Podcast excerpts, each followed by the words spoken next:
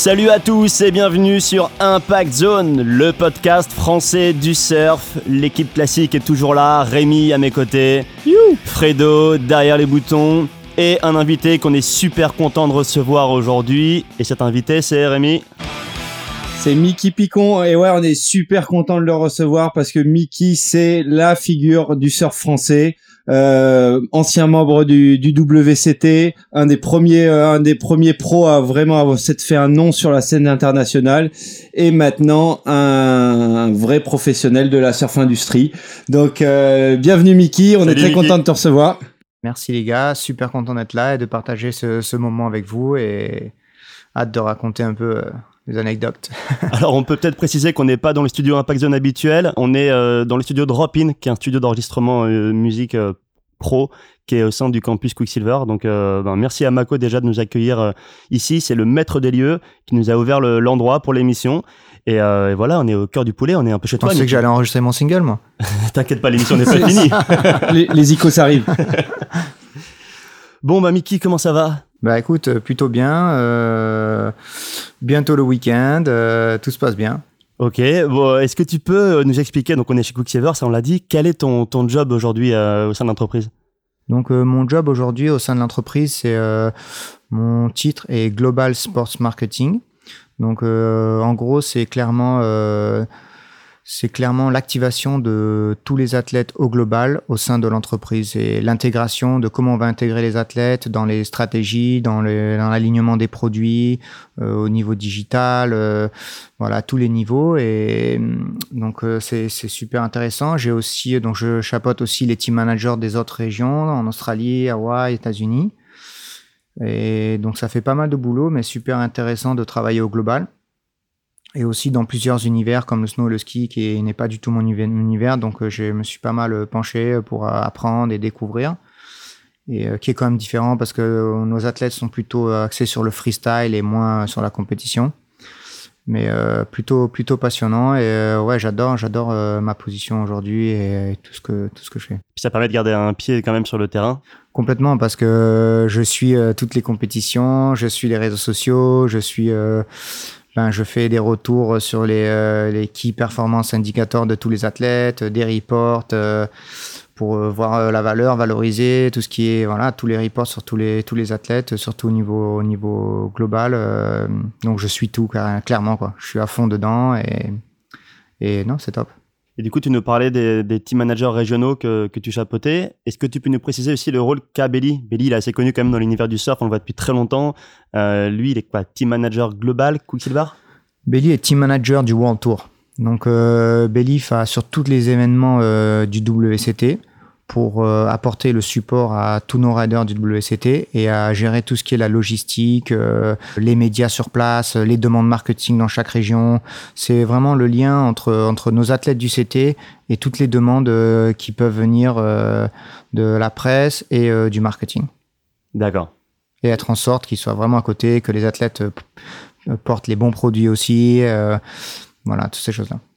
Donc, euh, tu, tout à l'heure en off, tu nous, tu nous parlais aussi, tu avais un gros rôle de conseil auprès de, de tes athlètes. Euh, donc, j'imagine dans le surf, c'est euh, assez, euh, c'est assez inné parce que tu es passé par là. Donc, les choix de carrière, tu as, dû les faire.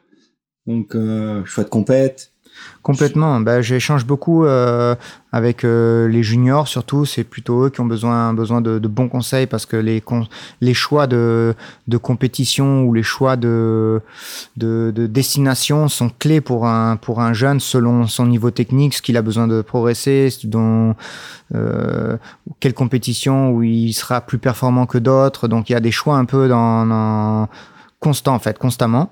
Bien sûr, et les grosses compétitions, tout le monde doit y aller, tout le monde y va, mais il y a des façons de se préparer dans la préparation. Euh. donc voilà, j'échange beaucoup avec avec tous mes athlètes et ils sont ils sont plutôt ouverts et on a une très bonne relation et que ça soit aussi avec les parents aussi qui, qui ont un rôle important. Il faut qu'il y ait quand même de la confiance entre entre nous et les parents et il y a des choix quand même difficiles avec la scolarité qui est qui est quand même euh, pas évidente euh, en France malgré tous les aménagements qu'il y a, mais ça reste quand même une grosse charge euh, pour eux, quoi.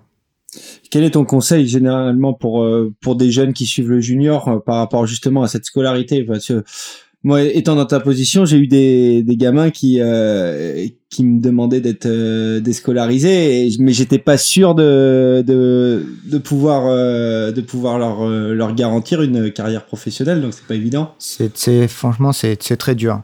Le choix de la scolarité, je le laisse aux parents en fait. Je, je, je ne conseille jamais aux parents ou à un athlète de se déscolariser. Pour moi, c'est priorité numéro un. C'est la scolarité. Et si les parents veulent prendre la décision, peuvent me demander conseil, mais je dirais toujours non. Je dirais euh, toujours euh, de rester scolarisé et de travailler à côté. Et si l'athlète et le jeune est vraiment doué et vraiment fort, je pense qu'il peut lier les deux jusqu'à jusqu'à 15, 16. Mais euh, d'ici là, on peut le voir s'il a vraiment le niveau ou pas de passer à la vitesse supérieure, où là, il pourrait vraiment s'expatrier pendant des longues durées, surtout l'hiver. Ça t'est déjà arrivé justement de devoir ben, euh, refroidir un peu les, euh, les espoirs de parents qui voyaient en leur, en leur gamin un futur champion et leur dire que ben, mieux valait peut-être qu'il euh, qu'il reste à l'école? Ouais, vraiment. J'ai eu, eu quelques expériences comme ça, mais c'était, ça s'est vraiment bien passé car la relation était déjà créée entre les parents et moi-même et, et je pense que justement les parents étaient conscients et je pense que j'ai eu de la chance d'avoir des parents intelligents qui ont su justement suivre suivre euh, la réalité et de reconseiller le, leur enfant. Et aujourd'hui, euh, je vois, ben, ils ont 22, 23, ils ont fini la scolarité, ils ont un boulot et en plus ils surfent hyper bien. Donc en même temps, ils, ils profitent de la vie, ils font des super surf trips parce que c'est des excellents surfeurs, donc ils peuvent aller très bien en Indo, Mentawai en vacances et euh, avoir un super job et tout. Donc euh, je pense qu'il y a, il y a de quoi être, euh, il y a de quoi être heureux. Euh, faut pas croire en fait, faut pas leur vendre du rêve aux enfants en leur disant la vie de rêve c'est d'être surfeur pro.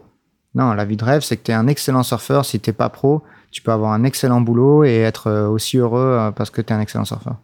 Euh, Comment se fait la détection aujourd'hui? J'imagine que tu es sollicité par des, euh, par des surfeurs, par des parents peut-être aussi, mais de ton côté, tu as tout un, tout un travail de détection. euh, Ben, dans les autres régions, j'ai clairement les team managers où ça va de bouche à oreille, clairement. Un, un bon jeune entre, je dirais 8-9 ans, c'est assez tôt à vraiment définir, mais entre 12-13 ans, un bon jeune, on le détecte rapidement, facilement sur les, en général sur les compètes ou un ami d'un ami, euh, ça nous revient vite euh, aux oreilles aussi, pas mal par les shapers aussi, parce que en général, ils se font toujours des petites planches et le shaper le suit. Mais, euh, et ensuite, le mieux, c'est de les voir sur les compétitions et aussi passer un peu de temps avec lui. J'aime bien passer du temps avec, euh, avec le, surfeur pour voir un peu son environnement, la relation avec les parents, la famille, la stabilité, comment il est, comment il est encadré, si, comment il est, comment il est de caractère aussi, le charisme qu'il a et ça, ça y joue beaucoup pour une carrière professionnelle. Il faut être bien encadré, la scolarité, le- et non plus euh, sans euh, obligatoirement des parents qui sont complètement à fond sur, sur, euh, sur, euh, sur l'enfant. Moi, je pense que les parents, leur rôle, c'est clairement c'est l'éducation, euh, faire en sorte que la scolarité, euh, l'éducation, tout ce genre de choses. Et, et les coachs, les entraîneurs, les marques, c'est ça leur boulot, c'est de bien les encadrer, les fédérations, de bien les, clubs, de bien les encadrer, bien les conseiller et de les mettre dans le droit chemin pour être sûr qu'ils performent à leur maximum. Il y a des contrées un peu plus reculées, notamment tu as, un rider dans ton team qui est Kaoli Vast, euh, tahitien. C'est vrai qu'avant, il y a deux ans de ça, on n'avait pas vraiment entendu parler de lui, mais il était déjà chez Quick, donc toi, t'en avais entendu parler. T'as des indices sur place, parce que visiblement, t'as pas spécialement de team manager à Tahiti. Euh, t'as des indices sur place, ça se passe comment? Ben ça, c'est clairement Jérémy qui m'en a parlé et Raymana aussi. Mais Jérémy euh, l'avait vu surfer quand il était tout jeune. Il m'en avait déjà parlé euh, quelques années avant qu'on sponsorise. Mais surtout, euh, Jérémy, ce qu'il m'a dit, il m'a dit, il surfe super bien. Et surtout, c'est un super, c'est un super garçon et avec des super parents, euh, bien encadré, sérieux. Du coup, euh, du coup, j'ai pas hésité. Quand j'ai une personne comme Jérémy dans le team qui me dit Mickey, ce jeune, il fracasse, ben là, euh, je réfléchis pas. Donc, je demande conseil. Toujours avant de sponsoriser un athlète, je demande conseil à droite, à gauche, que ça soit au Brésil, en Australie. Je demande, j'ai toujours deux ou trois personnes à qui je demande leur avis pour avoir euh, un maximum de retour. C'est pour ça que les jeunes, ils doivent avoir la bonne attitude et ce genre de choses dans l'eau parce que c'est un petit monde, les gens parlent. Et son image, on se la, on se la construit euh, par soi-même et, Et très tôt en plus. et très tôt, clairement. Le petit, le petit con qui commence à agacer partout, qui gueule à l'eau, euh, qui tape sur sa planche et qui truc et qui, qui voilà, qui, qui, qui boit des bières à 15 ans, ce genre de choses. Et ben, ça se sait en fait. Tout se sait dans ce, dans ce petit monde. Mais, euh, mais quand on est bon et on est sérieux, ça se sait aussi. Et là, à Kaoli, j'ai, j'ai pas hésité. Et on l'a, et on l'a tout de suite sponsorisé. Et quand j'ai rencontré Kaoli la première fois avec euh, son papa, c'était, c'était un, c'est un petit génie, vraiment. Et, et avec ses parents euh, super carrés derrière et super sérieux, qui ont aussi une très bonne vision du sport et, et, et très sérieux sur la scolarité. Donc, pour, pour moi, en tant que, que team manager, c'est un, c'est un athlète de rêve. Honnêtement, Tout avec, était avec, ouvert pour lui. Ouais, et avec, avec des super parents et Raymana derrière, c'est. Kaoli peut aller très loin, franchement, avec. euh, Ouais, il impressionne hein, sur les sur les juniors, il est bien présent et puis après il- même Il dans avait- le gros surf, euh, on Ouais. a vu Il a tout, ouais. Et il avait très peu d'expérience en compétition et j'ai pas mal traîné avec lui sur les pros juniors là quand il a gagné à 15 ans le circuit européen junior. C'était bluffant la façon où il comment il s'adaptait aux vagues, aux conditions, comment il, il écoute, c'est incroyable, c'est un c'est un élève euh, impressionnant. C'est tu mets un plan en place avec lui, euh, il y a rien qui passe à côté. C'est tout fait à la perfection, c'est c'est c'est une vraie machine. Ça, ça peut peut-être nous ramener du coup, enfin, servir de transition pour nos, pour revenir à tes débuts à toi, parce qu'on est allé un peu vite là, mais euh, est-ce que tu peux nous expliquer comment t'en es euh, arrivé, ben déjà comment t'as commencé le surf au Maroc et puis après l'arrivée en France et euh, le même schéma que celui que tu racontes avec Kaoli?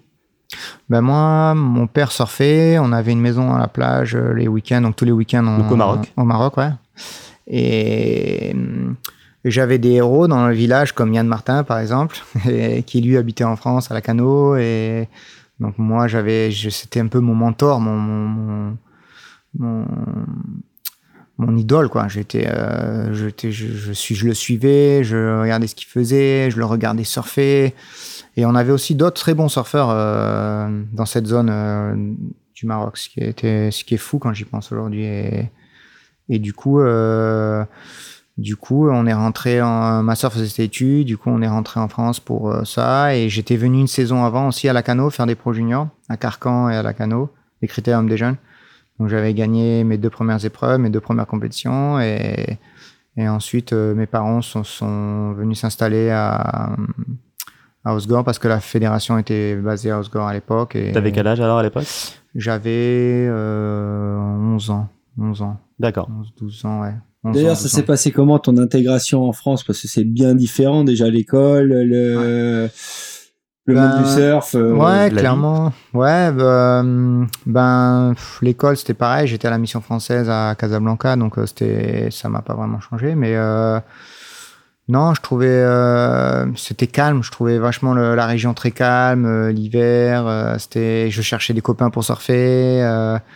Euh, j'ai rencontré Sancho quand il avait 13 ans et là, on... mais lui, il habitait à Bordeaux, il faisait des études, du coup, il venait les week-ends. Donc, le... pour moi, les week-ends, c'était les super moments où, où je voyais Sancho, Étienne. euh, euh, mais on avait, il y avait des très bons surfeurs aussi je- à Osgore. C'est ça que j'aimais bien. Il y avait, on avait des exemples comme euh, Philippe Toulan, euh, Jean-Louis Poupinet, Sébastien, Sébastien Saint-Jean, François Lietz, Fifi Chevalier, tous ces, tous ces locaux qui, qui m'ont, qui m'ont vraiment euh, intégré, m'ont accepté, m'ont et m'ont fait progresser honnêtement parce que c'était des super surfeurs à l'époque. Il y avait aussi pas mal d'Australiens dans la région et il y avait aussi Robbie Page, euh, tous ces mecs-là. euh, voilà. Bon après je voyais aussi un peu Yann de temps en temps qui était plus à la cano.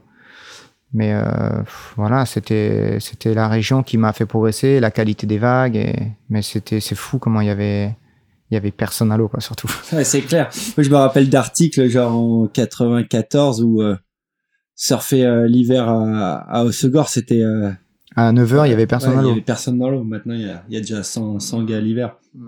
C'était bien. Et du coup, à l'époque, toi, t'avais déjà été détecté, euh, t'étais déjà sponsorisé? Ensuite, la Fédé m'avait détecté, ouais, parce que j'étais venu faire les deux premières compétitions, donc euh, j'avais été détecté. Quoi, Yann me présentait à Gotcha, Rip Curl, et après j'ai signé à Rip Curl avec euh, Gilles Darquet, qui était mon team manager. Et c'est là aussi que j'ai commencé à rencontrer Patrick Bevan. à la même époque, là, quand on avait 13 ans, en stage de détection en équipe de France. Et... Je, me souviens d'un vieux reportage dans Trip Surf où on voyait. ouais, voilà, c'est ça. Avec euh, Christophe Agad, Manu Porté, euh, c'était ça un peu toute notre génération. Il y avait vraiment des super surfeurs. Et, et ensuite, et ensuite j'ai commencé à faire mon chemin avec le côté fédéral, tout ce qui est Coupe de France, Championnat de France, Championnat d'Europe, tous ces trucs-là. Et après, j'ai vite basculé sur le circuit européen, qui était le circuit EPSA où je sentais plus un intérêt pour euh, progresser. Et Gilles avait aussi cette vision-là. D'ailleurs, tu étais un des premiers parce que je, me rappelle la compétition euh, des débuts des années 90, c'était vraiment en France, on avait l'impression que c'était la Coupe de France et le championnat de France, c'était le Graal, mais au final, il se passait tout ce tour euh, PSA, il y avait très peu de Français qui le suivaient. C'est ça, exactement. C'était le premier circuit euh, européen professionnel où c'est qui était aussi ouvert à l'international. Du coup, euh, s'il y avait un international qui passait par là, avait le droit d'y participer. Donc c'était hyper enrichissant. Il y avait des périodes dans l'année où, on avait des pros australiens, américains et, et c'était fou la différence de niveau. Et mm, moi, j'étais attiré par ça. Et après, j'ai commencé à faire le circuit avec Didier, Fredo et dès que j'ai signé chez Quick, en fait, là, j'ai commencé à voler de mes propres ailes quand j'avais 15 ans, 14 ans, je crois, 15 ans, je signé. Et là, j'étais avec Fredo, Didier, Laurent Pujol, euh, Boris Le Texier, euh, tous, ces mecs-là qui, j'étais le plus jeune de la bande, j'étais le petit jeune et ils m'ont pris sous, sous leurs ailes et, ils m'ont emmené jusqu'au QS et Et euh, d'ailleurs, donc ce circuit EPSA, tu l'as gagné deux fois, si je me trompe, c'est ça? Je l'ai gagné, ouais. Ma première année, j'étais encore junior à 17 ans. J'ai gagné le circuit euh, contre Pastu. Grégory Pastusiak aussi. Ouais, il y avait bonne rivalité à ce moment-là. Il y avait une sacrée rivalité, mais bon, il a pris sa branlée. Euh, c'était hyper cool. Il y avait vraiment une bonne ambiance euh, avec toute cette génération que, qui surfe encore aujourd'hui, d'ailleurs, que tu les vois tous à l'eau, Boris, Fredo, Didier, euh, qui sont des, super surfeurs encore. Et, hum, et voilà, non, j'ai eu de la chance d'avoir beaucoup Pierre aussi, Pierre Agnès, qui m'a vachement euh, suivi de toute ma carrière, qui m'a, ça a été vraiment lui mon mentor, comme mon deuxième père, qui m'a, qui a fait tous mes choix, euh, et tous mes contrats, et il a tout géré quoi. Il a vraiment géré 90% euh, de, de, ma vie et de mes décisions et voilà tout ça. Ouais, il a fait beaucoup de choses pour pour beaucoup de monde. Et je me doute que du coup ça te tient à cœur d'avoir un peu le, le même rôle avec avec tes athlètes. Bah je clairement je je je, je refais ce qui ce qui m'a appris j'essaie de le, de le retransmettre. Je c'est vraiment son école euh, je suis un élève euh, de son école et, je sais qu'il était hyper généreux et hyper euh, hyper visionnaire surtout pour élever le niveau en Europe. C'est lui qui a créé les premiers pro juniors le premier pro junior qui était celui de Cabreton et sa vision était clairement je me souviens j'étais tout jeune il m'avait dit on va faire un pro junior pour pouvoir emmener les meilleurs surfeurs au monde junior ici pour pouvoir élever le niveau afin que les Européens intègrent le niveau international pour qu'ensuite euh, on entend parler du surf et que ça allait grandir le sport, les marques et tout. Donc il avait vraiment cette vision. Euh, ouais, et puis ça a marché parce que je me rappelle d'un où j'avais participé où il y avait euh, il y avait Taj Bureau dedans. T'avais été en finale d'ailleurs. Il y avait Taj Bureau, il y avait euh, Mass Queen, il y avait il y avait vraiment du, du beau monde et euh, tous les meilleurs juniors sont passés par ce pro junior. Ouais, même Medina finalement un peu plus tard. Medina, euh, Taj, euh, Parco, ils sont tous passés par par ce pro junior. Julian, euh, on les a John John aussi. John John, Jérémy, voilà, tous ceux-là, ils sont tous passés par ce pro junior qui était quand même, qui était, je pense, il y avait le pro junior de Narrabeen en Australie et le pro junior de France. C'était les deux compètes où, où tous les meilleurs y participaient. Ok. Euh, toi, du coup, alors à cette époque-là, toi, tu as, fait ton, ton chemin jusqu'à euh, ben, entrevoir les portes du, euh, du, CT, début des années 2000, ouais. 2001. Ouais, après, je me souviens même pas quelle année je me suis qualifié. Mais, mais, on a fait notre devoir. On a fait notre devoir, exactement. Tu t'es qualifié en 2006. Mais moi, je me rappelle d'une anecdote en 2001. Ouais. Tu étais genre troisième, troisième du classement. Et tu arrives au QS à Anglette tu fais un air et tu te plies la cheville. Et tu te fais sortir de la plage par euh, Narbé et Sancho. ouais, ça, je me rappelle comme c'était. Ne vous inquiétez pas, ça, ça, ça a été le, le, le, moment le plus dur de ma carrière, ça a été celui-ci. Parce que euh, je m'étais beaucoup préparé, beaucoup travaillé. Je travaillais avec un, un, un entraîneur mental, physique, avec Yannick. J'avais tout mis en œuvre pour euh, vraiment accéder à ce, ce tour qui était très difficile. euh, c'était vraiment difficile de se qualifier à cette époque-là. Il y avait énormément de compétitions. Il fallait être très consistant. J'avais commencé l'année en faisant une finale en Argentine. J'avais gagné l'épreuve du Brésil. J'avais fait quart en Australie. J'étais, j'étais lancé quoi. J'ai. Ah, je me rappelle même à Anglette au moment où tu te J'étais en demi-finale. genre ouais, demi ou Ouais, quart. J'étais en demi-finale. euh, J'étais en demi-finale, j'avais déjà fait un gros score, euh, j'ai j'ai tenté de faire un backup euh, sur un air et là en fait je me suis fait je, je sors blessé, je pensais que ça allait aller, euh, je pouvais pouvoir surfer et en fait j'ai m'étais fait une fracture. Fracture du coup euh, et j'avais calculé à la fin de l'année, il fallait que je passe deux tours de plus pour me qualifier. Si Ah j'avais ouais. passé deux tours, j'aurais été qualifié. ouais. Du coup, euh, putain, j'étais fou. Bon, et en fait, et après, ça a été très dur en fait de revenir et, et de remettre autant d'énergie, autant de. Ça a été dur parce que physiquement, t'as eu du mal à retrouver ta cheville ou parce que t'avais pris un gros coup mental? Ouais, les deux. Donc, gros Puis coup le niveau mental. a monté aussi en Ouais, parallèle. ouais. Gros coup mental déjà pour commencer parce que c'était une grosse blessure. C'était quand même, ça m'a pris plus de. Franchement, je pense que j'ai pris au moins huit mois pour euh, la récupérer. Et ensuite, euh, le coup mental de revenir, remettre tout, repartir à zéro. euh, ouais, c'était euh, c'était hyper dur. Donc euh, ça m'a du coup ça m'a ça m'a pris euh, deux trois ans pour vraiment me remettre dedans et re y croire et voilà. Et t'y as cru et fin 2005, ça l'a fait. Tu te qualifies pour le tour en le tour en 2006. Euh, quel souvenir t'as de, parce que c'était déjà le Dream Tour, les, les vagues de rêve, les, euh, les belles gauches, Tavarois, tout ça. Ouais, c'est clair que bah, l'année où il y a eu la compète Rip Curl au Mexique, euh, dans les vagues parfaites, euh, bah, c'était cette année-là en fait. 2006, Oh, dingue. c'était ça, c'était c'était hallucinant. Et surtout, il y avait vraiment tous les meilleurs au monde étaient sur le tour. Il n'y avait pas de je fais du free surf ou, je me branle à droite, à gauche. Tous les meilleurs étaient là. Andy, Chris Ward, Taj, Fanning, Parco, Dane, Jordi, Leo Good, Kelly. Kelly, Bruce, ils étaient tous sur le tour, donc c'était euh, c'était vraiment incroyable. Moi, je j'allais à la compète, mais je passais toute la journée à regarder toutes les séries aussi. C'était tellement cool, tellement tellement bon, les vagues étaient graves, c'était c'était vraiment un plaisir d'être sur le tour. J'imprégnais tout, j'essayais de progresser un maximum. Et non, c'était vraiment vraiment exceptionnel. J'étais un peu seul. C'était un peu le Bah, truc C'était ma question, ouais. J'étais un peu seul parce que j'étais le premier, pas le premier européen, mais le premier français, le seul européen. Je crois que j'étais le seul européen sur le tour à cette, année-là.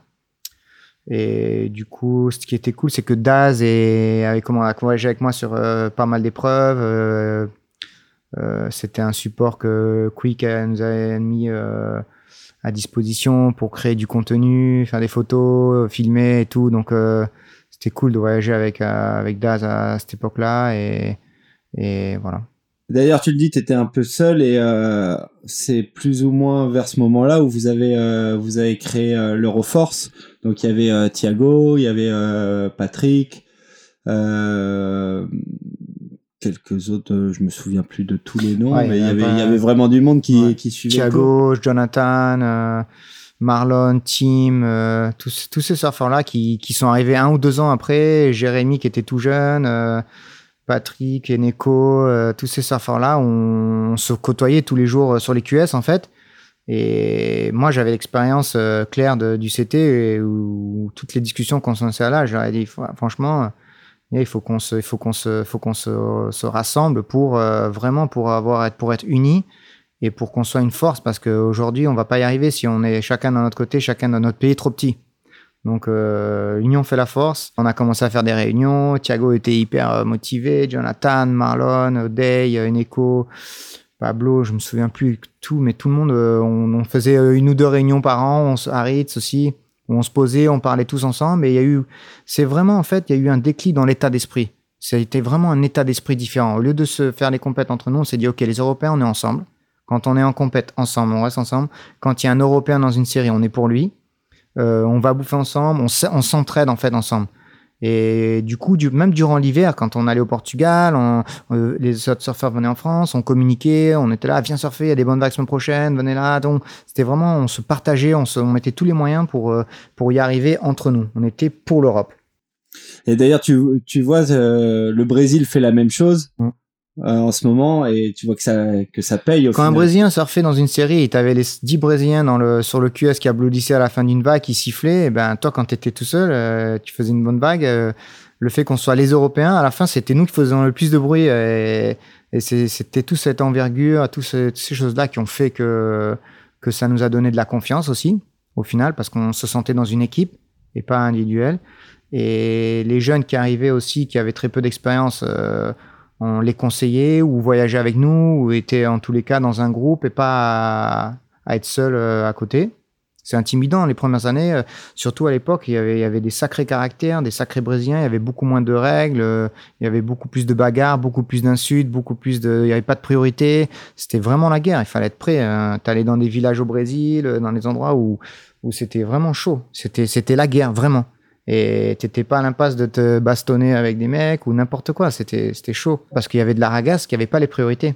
Donc c'était c'était ça la différence. Aujourd'hui, avec les priorités, il peut y avoir beaucoup plus de respect, beaucoup plus d'amitié parce qu'au final, tu restes, tu as ta priorité, tu peux respecter, attendre ton tour. Il euh, n'y a pas de choix, il y a des priorités. Donc euh, je pense que tu peux être beaucoup plus ouvert aujourd'hui aux autres compétiteurs parce que tu sais que dans l'eau, tu auras, auras ton moment, tu n'as pas besoin de les ragasser ou quoi que ce soit. Et tu penses que ça, ça, le fait qu'il y ait les priorités, ça a un peu, euh, ça a un peu cassé cet esprit de crew dans chaque continent parce que je me rappelle les Australiens étaient aussi très comme ça en crew. Les, Brésiliens le sont toujours, mais euh, quand on voit l'Europe, il y a moins l'Euroforce, quoi. C'est plus des petits crews. Ouais, mais je pense que ça y est encore, ça. Je trouve que les Européens, ça va, sont encore bien unis entre eux et. Non, je pense que ça va, mais c'est vrai que cette histoire de priorité, ça, ça a clairement euh, enlevé cet esprit de guerrier, je pense, déjà. Parce que il y avait du rapport clairement avant, quand il n'y avait pas de priorité. Tu commençais la série, tu pouvais voir les mecs au pic, c'était les plus vénères, quoi. Sonny Garcia, quand il était rentré dans une série à White, c'était lui qui avait l'intérieur, personne d'autre. Et quand il prenait une vague, il allait revenir à l'intérieur. Donc euh, tous les Hawaïens, il y avait plein d'endroits. Et dans toutes les destinations où tu allais, les locaux ou les mecs un peu chauds, ben il fallait se plier. Hein. Ou bien tu étais prêt à te tréper, tu étais prêt à te fighter, hein. comme Kobe l'a fait, comme tous les mecs. Il y a tellement d'histoires, c'était à cause de tous ces genres de choses. Donc aujourd'hui, il y a beaucoup plus de respect, beaucoup plus de, de possibilités. C'était dur de faire un résultat à Hawaii avant. à cause de ces priorités, tu rentres à Loa Pipe ou avec euh, Sunny, Andy ou les mecs comme ça, tu. En plus, il y avait vachement plus de wildcard. Ouais, wildcard et le localisme surtout. Aujourd'hui, euh, je, trouve que les Hawaïens sont vachement plus euh, friendly, open, euh, ils parlent, ils, ils, voyagent beaucoup plus, euh, il y a vachement plus de respect. C'est franchement, je pense que c'est, le surf a vachement évolué aujourd'hui dans, dans le bon sens. Hein. C'est, beau, je trouve. Aujourd'hui, il y a des super relations entre tous les continents en fait. Les Hawaïens sont copains, les Australiens, les Européens, les Tahitiens, tout le monde, tout le monde s'entend très bien en fait. C'est un, un monde quoi. C'est le monde du surf qui est qui est très friendly, je trouve. Et qui, du coup, par contre, cette, euh, le, je reviens sur les priorités. Ça, le jour où ça a du coup été mis en place, ça a peut-être permis à certains surfeurs d'éclore là où ils n'avaient pas le caractère peut-être pour, mais ça a peut-être aussi changé et permis ou empêché des surfeurs qui l'a joué vachement. Euh, je vous garantis, s'il y avait les priorités, Fredo Robin et Patrick Evan, ils, auraient été dans le CT directement. Patrick, c'était un guerrier, mais en même temps, il, il respectait. Du coup, et en fait, il fallait pas respecter dans l'eau fallait être un chien quoi. Toi tu t'es euh, tu t'es vu à faire des des, des ah coups de pute et euh... obligé. Ouais. J'avais pas le choix. Quand j'étais j'étais dans la course pour me qualifier et j'étais troisième dans le circuit, je rentrais dans la série, je prenais le pic et j'allais repasser à l'intérieur. J'étais obligé. Je, sais que j'ai fait un ou deux coups énormes euh, à, des, à des mecs comme Goni ou des comme ça, mais pas le choix. En sortant de l'eau, je dit écoute, j'ai pas le choix. J'étais obligé parce que je veux me qualifier quoi. Et d'ailleurs, tu nous parlais, euh, tu nous parlais d'Hawaï, et euh, moi j'ai un, j'ai un souvenir euh, de toi. je crois que c'est ta dernière année sur le tour où tu es au round 2 au Pipe Master et tu scores plus de plus de 18 ou plus de 19. Ça doit être, ça doit être excellent, non? C'était, ça faisait, ça faisait partie d'un de mes objectifs de bien perdre. J'avais plusieurs objectifs perso qui j'avais toujours envie de faire un très bon résultat à l'US Open en Californie parce que pour moi c'était un peu une énorme l'énorme scène. Et, de faire une belle série à Hawaï ou faire une finale à Hawaï ou je pense que tu tu gagnes beaucoup de respect de la reconnaissance et donc j'étais vraiment focus euh, d'être dans le pipe master et j'étais là je me dis bon c'est le moment de montrer euh, mon niveau dans le tube et tout qui et c'était ma passion. J'adore les, les, vagues creuses, tubulaires. Et donc je me rappelle comme c'était hier, les conditions, ça s'annonçait parfait. Il y avait backdoor parfait. J'étais avec Yannick, avec Charlie aussi. J'avais les planches prêtes, j'avais tout, tout. Et, et, et, voilà, les conditions étaient parfaites. Et je savais, j'étais là, bon, je vais, je vais charger, quoi. Je vais, je vais, je vais tuber, quoi. Je vais pas merder. J'étais hyper motivé, confiant, bien préparé. Et ouais, tout, tout est, tout, tout s'est bien, tout s'est bien combiné. En plus, j'avais une série hyper difficile. J'avais été contre Josh Kerr, qui cet hiver-là était hyper fort. C'est un des meilleurs tube riders au monde pour moi. Il est vraiment très fort. C'était sur backdoor. Ouais, c'était sur backdoor. J'ai dit bon. J'ai, en plus, il restait dans la maison d'à côté avec Jamie O'Brien et donc je le voyais. On était toute la journée, on se regardait des coups à droite, à gauche de temps en temps. Mais je suis sûr qu'il devait se dire bon, je vais le défoncer d'une facilité parce que le Goofy là, Mickey, laisse tomber, il va galérer la backside. Donc je, voilà, je me suis motivé, motivé. J'avais vraiment, j'avais une très très bonne planche. Je me rappelle trop, c'était une 6-8 un peu bien épaisse. Elle faisait plus que 2 3 elle faisait 2 3 quarts d'épaisseur, presque 3 d'épaisseur, ce qui est hyper rare. Et tout le monde était en 7 pieds ce jour-là, 7 pieds, 7 1. En fait, il y, y a eu des pipes le matin et la houle est un peu tombée dans la série. Et il y a eu vraiment eu des backdoors euh, qui commençaient à s'enchaîner. Un peu dans le vent en plus, je me souviens. Ouais, un peu mais c'était très beau et et voilà, j'avais une super planche. J'ai fait une série, voilà, une série de rêves où j'ai fait euh, deux vagues à 9, 80. Euh, et, et non, j'étais hyper, hyper fier de moi parce que c'était une mission que je voulais accomplir dans ma carrière, faire une super série comme ça parce que tu tout le monde qui te voit, tout le monde qui sait que tu es un Mountain Rider, du coup tu respectes, tu es respecté. Je me rappelle trop, le soir, j'ai j'ai mangé à la maison Billabong et il y avait Andy, Parco, et tu vois, ils m'ont tous félicité, tous parlé. Kelly m'a envoyé des messages, Machado. Euh, le soir, j'avais l'impression d'avoir gagné la compète. et j'étais trop content. Justement, parce que, alors, on, on l'a pas dit tout à l'heure, mais euh, fin 2006, tu t'étais pas requalifié la saison suivante sur le World Tour. Tu t'es requalifié en 2008. Et euh, donc, fin 2009, après cette super série là, tu tu t'étais pas pour autant requalifié. Qu'est-ce qui a fait que tu n'avais pas voulu aller rechercher une, une autre qualification pour, bah voilà, pour Ma dernière année? Ouais. ouais. Fin 2009. Pourquoi tu n'as pas voulu réessayer d'y rester?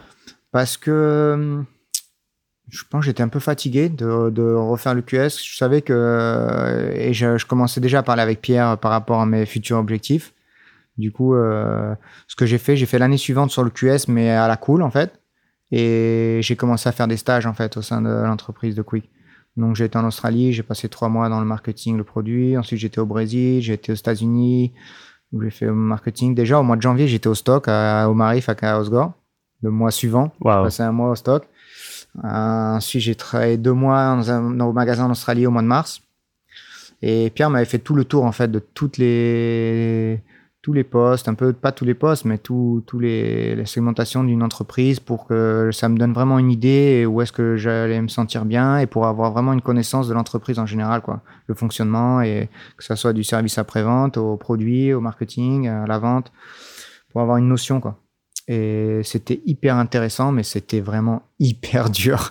Parce que je pensais des fois, j'étais là, putain, mais j'ai fait 19 mois à pipe euh, il y a une semaine, et là, je suis au stock en train d'apprendre euh, l'étiquetage, les, les, euh, les, les, exports, les imports, les taxes et tout. Mais c'était hyper intéressant. J'adore apprendre et, et voilà, je regrette rien. Je remercie encore Pierre jusqu'à aujourd'hui parce que c'était une, une, décision très dure pour moi de, de faire un stop direct comme ça radical parce que j'aurais pu très bien encore continuer une carrière, et signer un contrat de, de 5-6 ans avec Quick euh, pour être free surfer ou quoi que ce soit.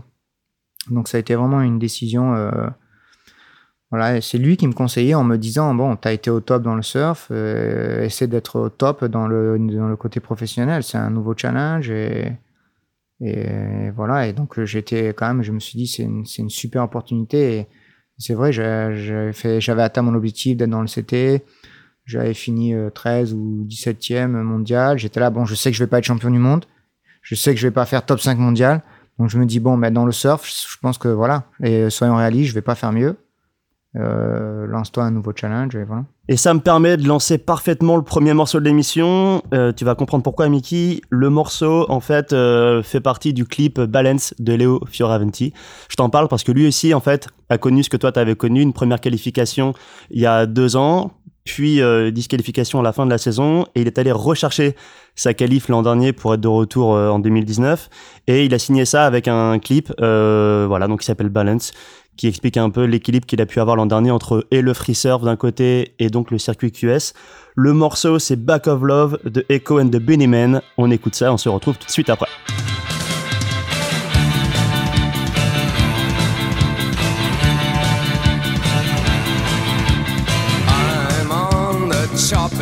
Chopping chopping up my stopping thoughts.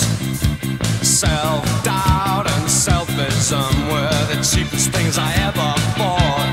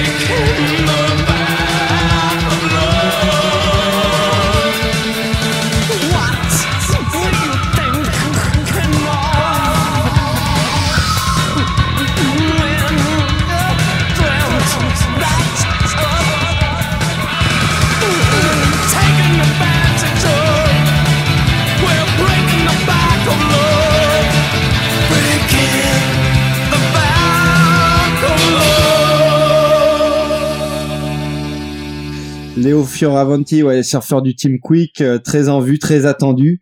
Euh, justement, ça nous permet de faire la transition avec euh, le niveau européen. Donc, il y a eu pas mal d'évolutions ces 20 dernières années. T'en es partie prenante. Quel est ton, ton regard aujourd'hui sur le niveau européen, sur ceux actuellement sur le, sur le tour, ceux sur le QS et, et ceux qui arrivent Bah déjà, on peut dire qu'on a une super belle représentation européenne et aussi française avec Michel et Johan et Jérémy qui sont quand même euh, trois surfeurs euh, exceptionnels.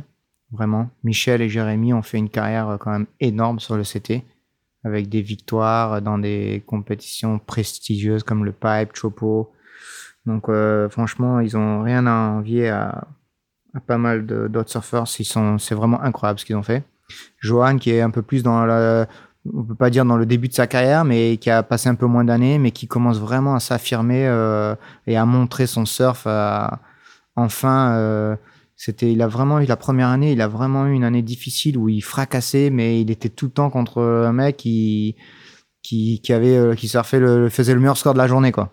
C'était vraiment, il avait vraiment pas eu de chance. Je pense que c'était plus de la frustration euh, pour tout le monde et parce qu'on connaît tous son potentiel et pour lui aussi. Ouais, Surtout qu'il mettait des bons scores. Il mettait tout le temps plus de 15. Ouais, et euh, c'était, il c'était, il faisait des super séries, mais à chaque fois, il surfait contre le mec en face qui, faisait euh, le score de la journée presque. Donc là, euh, c'est cool. On l'a vu faire une finale au Portugal. il a fait des gros scores. Je pense que là, ça y est, on est tous, on est tous fiers de, de, le voir enfin performer et être là où il mérite quoi. Et, euh, et du coup sur euh, ceux qui euh, ceux qui sont sur le QS, t'en vois euh, t'en vois certains là qui, qui seraient en passe d'arriver sur le CT Ouais, on a aussi eu quand même Frederico du Portugal qui a fait une très belle année avec des sacrées performances. Léo aussi qui représente l'Italie. Donc on a eu quand même une belle représentation européenne.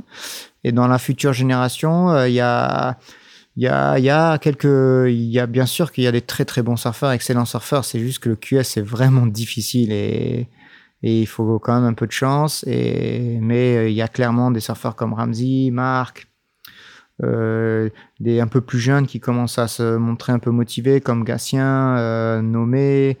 Euh, il y a des plus jeunes aussi qui vont arriver comme Justin, Marco Mignot, Kaoli. Euh, voilà, c'est dur de penser à tout le monde, hein, évidemment, mais, euh, mais euh, les Européens sont, toujours par-ci par-là avec une bonne perf. Et il y a, y, a, y, a beaucoup, y a beaucoup de talent. C'est juste que il faut les sponsors derrière et la motivation et le bon entraînement. Et, et voilà, il y a aussi Jorgan qui fracasse aussi en ce moment, faut pas oublier, qui qui, putain, il a fait des sacrés perfs et son surf est vraiment impressionnant. Là, j'arrête pas de regarder ses vidéos et.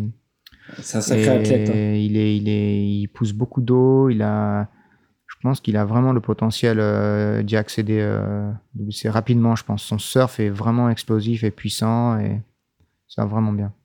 Jérémy disait il y a quelques temps qu'il trouvait que les surfeurs européens ils étaient un peu trop euh, gâtés et que ça pouvait expliquer peut-être que qu'on leur faisait pas assez dur et qu'ils avaient peut-être pas le, mental, le lagnac pour aller euh, aller chercher euh, une qualif ou quoi.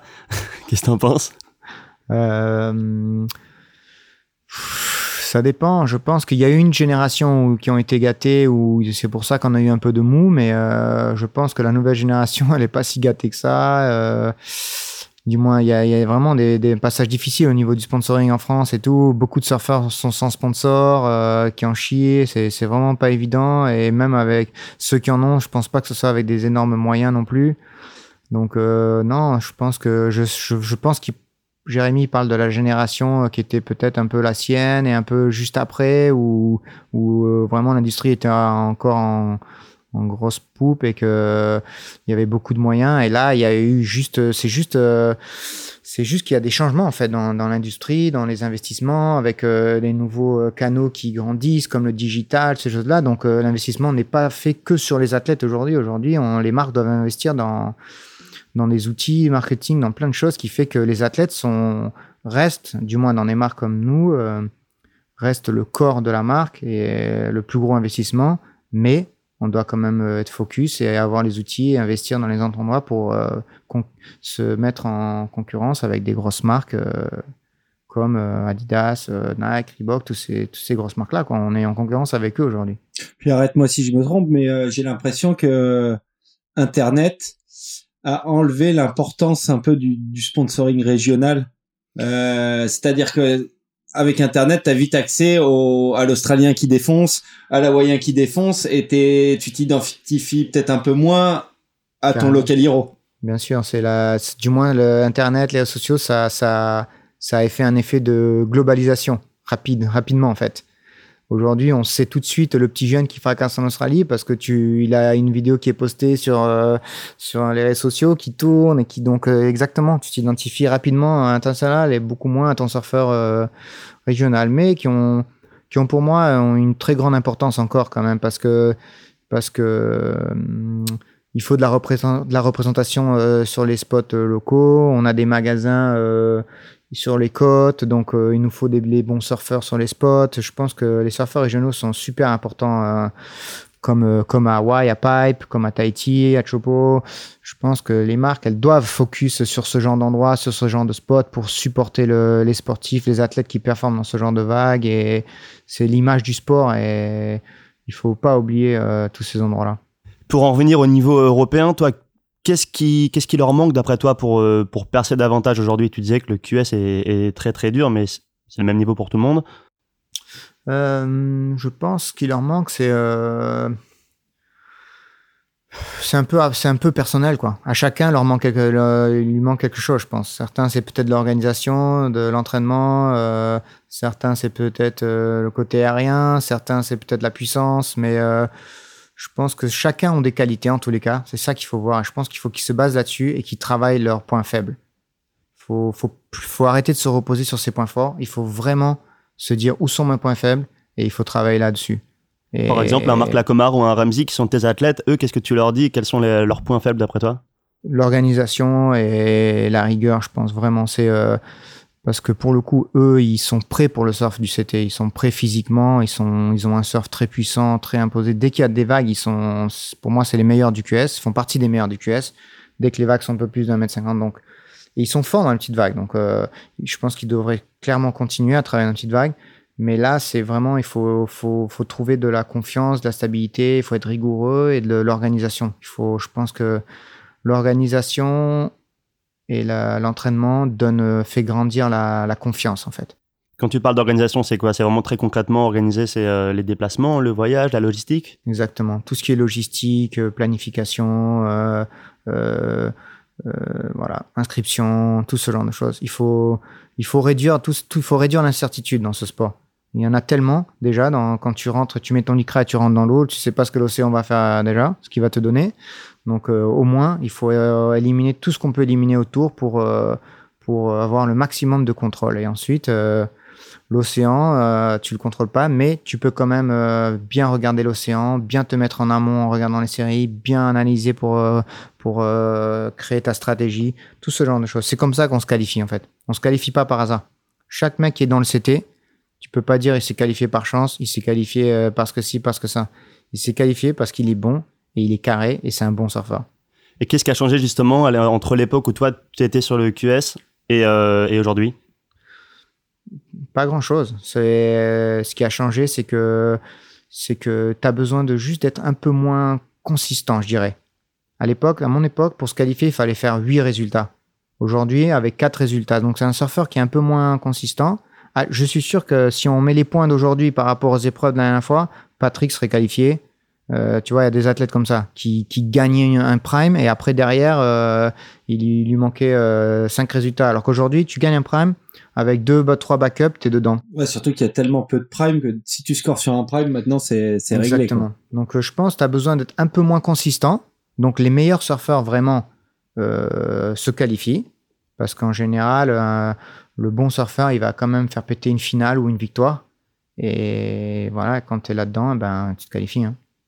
C'est limite le surfeur qui est un peu consistant, qui fait que des quarts, des demi, qui est hyper difficile parce que dès le premier tour, ça, ça fracasse. Hein. Il y a, le premier tour, il est aussi dur que les demi ou les quarts, mais, mais s'il faut, il faut une victoire, il faut une demi-finale, il faut une finale, il faut donc euh, voilà. Pour toi, c'est qui le surfeur européen le plus sous-estimé? Sous-estimé? Ouais.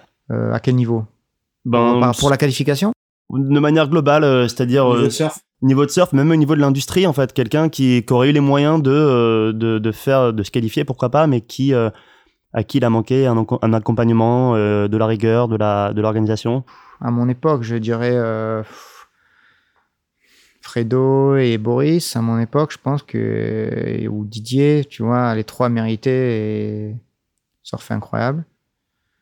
Euh, et après, plus récemment, euh, c'est dur à dire, mais, euh, mais je pense que je pense à Charlie, Marc, Ramsey, plus à eux quoi. Parce que c'est pour moi, ils ont le niveau, ils ont, ils méritent d'y être. Parce que quand tu vois les autres surfeurs qui se sont qualifiés autour d'eux, ils le méritent, ils ont leur place. C'est juste qu'ils ont manqué un peu de chance, peut-être un peu de rigueur, peut-être un peu, voilà, un peu, un peu, un peu de tout ça quoi. Mais je pense que eux, ouais, ils le méritent. Maintenant, J'espère que les surfeurs qui suivent juste derrière, comme Nomé, Matai Kili, ces gens de surfeurs qui sont des talents et qui ont le niveau pour y accéder, et comme Gatien, tous ces jeunes-là là, qui, qui, ont l'âge maintenant, qui commencent à faire des résultats, c'est là où il faut continuer à prendre la confiance, à monter. Et je regarde ces mecs-là et ils, peuvent se qualifier. Et que les jeunes suivent derrière, Kaoli, euh, Marco Migno, Afonso, euh, du Portugal, tous ces jeunes-là, je pense qu'il y, a, une belle génération quand même. Noah, Sam Peter, tous ces jeunes-là, ça fracasse, hein. franchement, il y, a, un beau niveau. Et euh, donc, on, parle toujours du niveau européen. forcément, en ce moment, le king au niveau européen, c'est Jérémy. Euh, grosse prestation, euh, grosse prestation à Bali, qui a, surpris du monde d'ailleurs parce que c'est pas vraiment le genre de compète où il est attendu. Toi, Jérémy, t'as fait des compètes avec lui. Euh, maintenant, t'es son boss. Vous vous connaissez bien, c'est un bon pote à toi. Comme, comment tu gères la relation? Ben, on en parle ouvertement et je lui ai dit bon ben voilà, il y a, c'est un de mes meilleurs amis. Hein. Jérémy, c'est comme mon petit frère, clairement. Donc, euh, je lui parle donc on a notre relation euh, amicale qui est euh, petit frère, grand frère. Donc je lui parle chaque compète, je lui envoie des messages comme si j'étais son ami proche. On parle de tout, hein, de la vie, de ce qui nous arrive, lui, moi et tout. Et après il y a le côté des fois un peu boulot ou pas des fois, mais souvent, mais où je lui fais un mail, où je lui explique les demandes qu'on a de Quicksilver, voilà, tout ce genre de choses qui sont le côté travail. Mais Jérémy, c'est vraiment le c'est, il est pas vraiment pas compliqué à travailler avec. Il est, il est hyper accessible, il est hyper ouvert et, tant que les choses euh, sont sensées, il les fait avec euh, avec plaisir. Il est, il est hyper pro sur tout, sur tout ça. Il donne beaucoup de temps à la marque. Il est, il est hyper fidèle à Quick. Euh, il est hyper intègre. Donc franchement, c'est c'est plutôt facile. Et il a pas de manager. Du coup, je passe en direct avec lui. Donc ça, c'est plutôt bien, quoi. C'est top. Et après, la relation entre lui et moi, on, je pense qu'on se fait vachement confiance. Il sait que quand je lui dis les choses que c'est pas du, c'est sincère et je lui donne beaucoup mon avis sur son surf aussi parce que je le vois surfer depuis tout petit et je sais comment il surfe, je sais son potentiel, je sais ses faiblesses, je sais ses qualités. Donc, on, j'essaie beaucoup de, de l'aider à distance euh, en lui donnant de, des petits conseils, euh, de ce que j'ai vu, de ce, je lui donne un peu mon analyse. Après, il le prend comme il le prend et mais voilà, je sais, je sais qu'il m'écoute parce que il sait que c'est censé, que je veux son bien et je veux qu'il réussisse tout simplement. Alors, il a fait un, peu peur à tout le monde cet hiver en laissant sous-entendre qu'il euh, euh, retournerait peut-être pas sur World Tour en 2019. Toi, tu as cru à ça ou est-ce que tu, justement tu as essayé de le, bah, de le rattraper, de le rassurer? Non, on a eu des discussions à ce sujet-là, clairement, où il a des moments de, de, down à cause de, je pense, le manque de sa famille, de sa fille. Euh, il le vit hyper mal d'être loin de sa fille et de sa femme et je, comprends hein, et, ça fait très longtemps qu'il est sur le tour.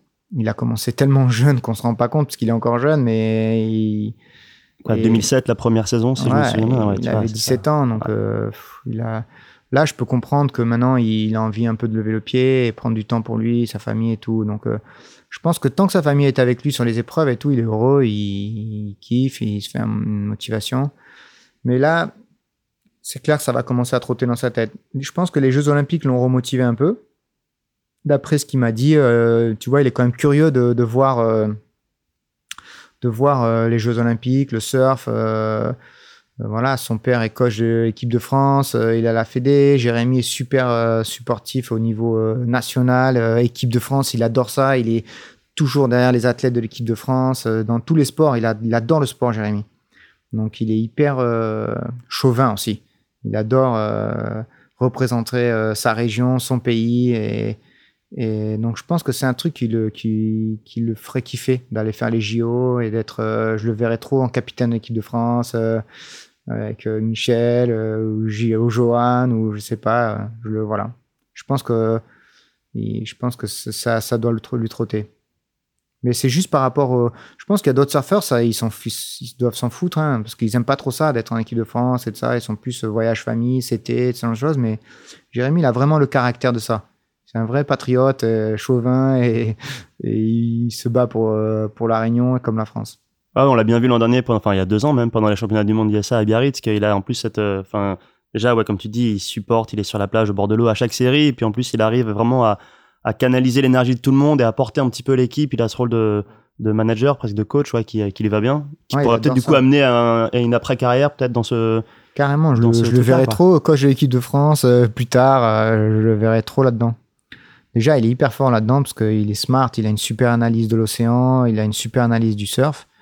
Et, et ouais, il est hyper patriote. Je sais qu'il a un état d'esprit tellement différent quand il est en équipe de France ou quand il est euh, sur un QS ou sur un CT. Et donc, euh, je pense que ça lui va bien en fait. Ça représente, ça lui, ça reflète plus sa personnalité quand il est en équipe en fait. Il aurait dû faire un sport collectif peut-être. euh. non, parce qu'en sport individuel, c'est une machine, mais, mais en fait, je pense que le sport, quand il est en équipe, euh, je sais pas, il est plus, il est plus relax, plus détendu, et... mais il se bat. hein. C'est fou comment, comment il se met la pression pour euh, réussir. euh, les championnats du monde disent ça et tout. J'ai eu l'expérience d'en faire un avec lui. C'est incroyable comment il est hyper motivé pour l'équipe et comment il veut que personne merde et que tout le monde se bat. Il est là sur la plage. C'est énorme. C'est hyper cool de vivre ça avec, avec lui et, et voilà, c'est cool. Toi, c'est quelque chose que tu avais moins clairement que, Ouais, moi- Ouais. Moi, j'adorais être en équipe de France parce que c'est vrai qu'il y, a une- il y, a une- il y a une super ambiance, il y a un autre état d'esprit, mais j'ai jamais hyper bien performé. Je sais pas pourquoi. Mais je pense que j'avais l'état d'esprit, mais c'est juste les endroits où on a fait les compétitions, ça m'allait pas du tout. Euh, les Costa Rica, tous ces endroits-là, euh, tous les endroits où on a eu les championnats du monde ISA, comme ça, c'était. Il y a à part euh, l'US Open, euh, du moins à Huntington Beach, où là j'avais fait 9 avec Patrick, je me rappelle, contre Andy et, et Bruce et tout, et en junior. Mais après ça, j'ai jamais trop performé. Je crois que les destinations m'allaient pas en fait. C'est vrai que les destinations ont un peu changé et, et, euh, Ouais. même au niveau de, de l'encadrement euh, fédé, c'était euh, là maintenant ils sont vachement plus suivis à l'année. Ouais. Euh, Carrément. Il y, a, il y a un vrai un vrai repérage, une, une vraie dynamique et c'est sûrement les JO qui a, qui a motivé ça. Ouais, mais je- je- moi je me rappelle, hein, mes, mes premières années en équipe de France ça devait être en 93, 94, et y a, on avait cet encadrement déjà là. Vraiment, hein, la Fédé vraiment mettait en œuvre. euh, on avait déjà le, notre médecin, le coach technique, le- non, avec Michel, Francis. euh, non, non, il y a, ça y était. Je pense que il y a, bien dire, sûr qu'il y a l'évolution. Même des, il y a des délégués de la Fédé qui vont sur les QS, suivre Ça, les ouais. gars et tout ça. Ça, ouais, par contre, la Fédé met en œuvre aujourd'hui euh, clairement euh, plus de soutien aux surfeurs euh, français en envoyant Fredo, euh, Corby euh, et les autres. Ça, je trouve ça génial. Pour euh, des surfeurs comme euh, comme Jorgan ou d'autres surfeurs ou Charlie qui sont des fois un peu seuls sur des épreuves, le fait d'avoir ce support-là de Fredo, des autres surfeurs, même pour Michel et Johan, et je pense que ça leur fait toujours du bien.